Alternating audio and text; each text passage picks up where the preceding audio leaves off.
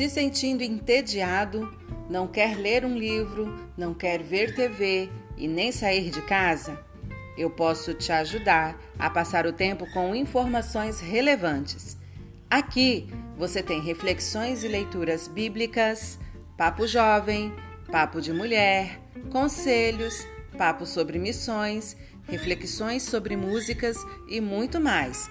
Notícias de qualidade para enriquecer e agregar valor à sua vida. Vem comigo!